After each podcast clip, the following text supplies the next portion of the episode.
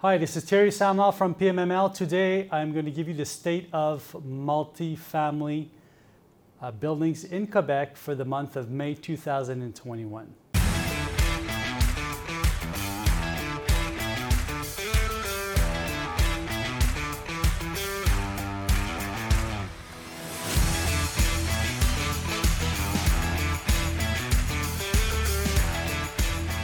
So we're at this the middle of the second quarter, uh, month of May. Most of the uh, owners have sent their renewals. They've received their confirmations. Uh, this year, we feel that there's not going to be much movement on the market for tenants. Uh, also, uh, what I'm hearing from the market right now, from the different owners that I'm working with, and from my colleagues here at PMML, is that the uh, tenant base is willing to accept uh, good uh, increases in rent, so that's good news. Not too much movement, uh, probably due to post COVID. So tenants are staying on location mostly and increase of rents. Very interesting for the owners on the market. Uh, transactional speaking wise, if we're looking at the volume in dollars of multiplexes transacted in Quebec, the volume has reduced compared to the previous month. Uh, mainly due to the fact that we had massive refinancing of products uh, in the month of November, December, and January. Uh, so from 2020 to 2021 across the holiday season, massive refinancing, a lot of financing doing taking place with CHMC. My financing department is confirming that. We have a large quantity also of transactions in the pipeline right now for refinancing in our financing department. So massive refinancing. Uh, a lot of those uh, building owners went back on the market, did purchase assets, and right now a good quantity of them are in the midst of doing that, but they're doing their transactions. So uh, right now, a lot of people went through the due diligence period in uh, purchasing buildings, and now we're going through the financing, etc. So in the next few months, the transactional volume is going to pop right back up. Um, but although we have that a reduction, what you must know is that the price per door uh, has increased uh, importantly in the last 12 months. We're talking about a 10% increase in average. Some territories went higher than that naturally, depending on the asset, depending on the, the capacity of repositioning that asset, uh, well, the, the, price per door has increased. Uh, cap rates have definitely compressed. We're an average in Montreal right now at about a 4.3. Uh, certain areas were lower, certain areas were higher, depending on the asset, depending if it's a newer asset or, uh, or an existing asset, a new construction, etc. There could be variability around that, but uh, roughly a 4.3. Remember a few years back, we were at a cap rate of five. Uh, the market has changed. So uh, basically, what we know is when you're looking at those cap rates, you're understanding that the buyers on the market are looking to buy assets that they could reposition. I think that's where the money is to be made in the short term. Uh, the interest rates remain low, so it's very interesting for the market right now. Uh, that's why we're seeing a lot of uh, uh, an increase in the number of sellers, but also there's a balance there because we have an increase in the, in the quantity of buyers. So naturally, much more buyers than sellers. Uh, so it remains a seller's market. Uh, but what's interesting to, to look at is although the quantity of buyers is increasing in the market, but also the quantities of the sellers is uh, increasing also. And that's balancing off the market and keeping a nice and balanced seller's market right now. Uh, transactionally speaking wise, uh, approximately 320 transactions took place uh, in the last month uh, for around $400 million of uh, assets that were sold in multiplexes. On that, almost 63% were in the range of 5 to 11 doors, uh, which is normal for the market. When you're looking at 63%, you could also understand that probably there's a good increase also in the asset sales that took place between uh, the 12 uh, to 49 and the 49 doors and above. So very interesting market. Uh, now I would like to uh, look at the average uh, volumes in sales across the board.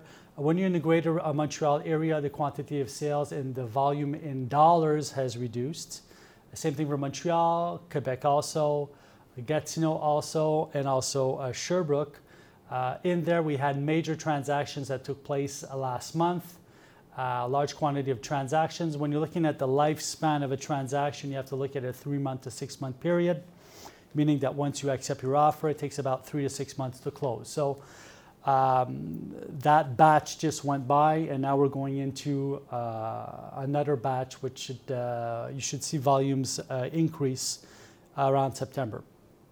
Top five transactions, uh, two in uh, Côte des Neiges, very interesting. 164 units, five floors above ground, one uh, basement with garages, a good quantity of garages between two metro stations, close to the Jewish hospital. Um, very good location, uh, good quantity of three and a halfs, good quantity of four and a half, some studios, some five and a halfs. Uh, an asset that sold for around 200,000 per door, um, which is uh, in, the, in the good comparables for that area um, when you're considering that there's smaller units. Uh, and also when you're looking at the expense range of that building, the expense ratio, uh, we're about at 33% expense range, uh, meaning that the ratio of expenses compared to the uh, revenues is at 32%, which is uh, quite natural, but also uh, on the low end for that area, uh, meaning that probably the owner has already optimized the assets as far as expenses. Now, what I'm understanding by the buyer um, is probably that the buyer is going to be repositioning the asset uh, and basically just working off the revenues to increase them. So a nice uh, sale for that area. There's not many uh, buildings that have five floors above ground in that area. So definitely a good asset. Uh, congratulations to the buyer. My top two, Outremont. Outremont historically is not a place where you're going to see a lot of multifamily housing, about six doors sold in a year. Uh, most of the owners are home based in uh, Outremont. They live in Outremont. They own buildings in Outremont. Um, so you're not seeing a lot of sales uh, in one year. You're not going to see a lot of sales registered in Outremont. But this asset, very interesting, huge in uh, square footage. Uh, basically, we have it's on. It covers two, uh, almost a block, um, a short block, but still a block. Very well located. built at the be- beginning of the year uh, completely south uh, uh, of Outremont, so close to the mountain, close to the commercial routes also. The asset sold for close to 335,000 per door with an expense ratio going uh, closer to 36%. So when you're looking at expense ratio uh, and you're also uh, going into the file, you'll notice that basically there's heating paid by the owner. So the owner did uh, is looking to reposition this asset. Um, it's a Outremont-based uh, owner that's purchasing it, so he knows the territory, uh, sees the potential in the very large units. Uh, we, we do have a trend in Montreal right now uh, when the rental values are uh, quite higher for smaller units, um, notably when you're going in downtown Montreal. But here, this asset is going to be definitely looked at by the tenants because it has large square footage. There's a lot of people in the area that want to have square footage. They're selling their homes, etc. They're wanted, they're wanting to go towards an apartment. The building has good cachet, looks very good, um, and has large units. So we have six and a halfs in that buildings. We have five and a halfs, and we have four and a half. So when you look at the size of the building, and you look at the quantity of units, well, then you compute uh, automatically that the square footage is way above average for that area. So definitely a large upside. Uh, top three, Côte des Neiges, another building, 45 units, three stories above ground, uh, plus an, uh, a basement uh, with apartments, close to Plamondon Metro, close to the Jewish Hospital, a standard asset for that area, 1960 construction. This one sold for close to 170,000 per door. So 170,000 per door, which is much closer to the average market in that area. Uh, building very looks in a good condition from the outside. I never had a chance to visit that asset, but I'm guessing that there's work to be done. Um, the seller is a, is a Quebec-based corporation, and uh, the buyer is a private buyer. It's a family buying. Uh, so it seems to be an asset that's going to be repositioned over time. Uh, definitely being close to uh, schools, metro station, hospital is definitely uh, where you want to be these days to be able to uh, reposition your asset over time. Location, location, location is always important. Uh, let's get, get out of Montreal. I have other uh, nice transactions that took place in Montreal, but I want to talk about Gatineau, Gatineau, which is exploding right now. Uh, what's interesting with Gatineau is it's right next to Ottawa. Uh, so you're buying on the Quebec territory. You're under speculated uh, if you're looking at Ottawa. Ottawa is much higher in price per door value, uh, much higher in rental value also. But we are seeing right now uh, tenant base crossing the border to live in, in Gatineau, and Gatineau is picking up speed at the uh, speed of light right now. So it's definitely a good place to buy. The purchaser that bought this building is actually uh, is its first purchase in in Gatineau.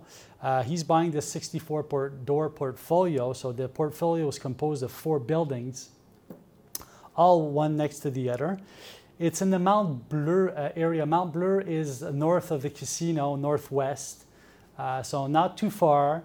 Um, nice location. Uh, now, what we're understanding by this purchase is when you're looking at the portfolio of the buyer, we understand that most of the assets are in the Montreal area. So that buyer is definitely seeing the potential of uh, increasing his value and buying that in that area.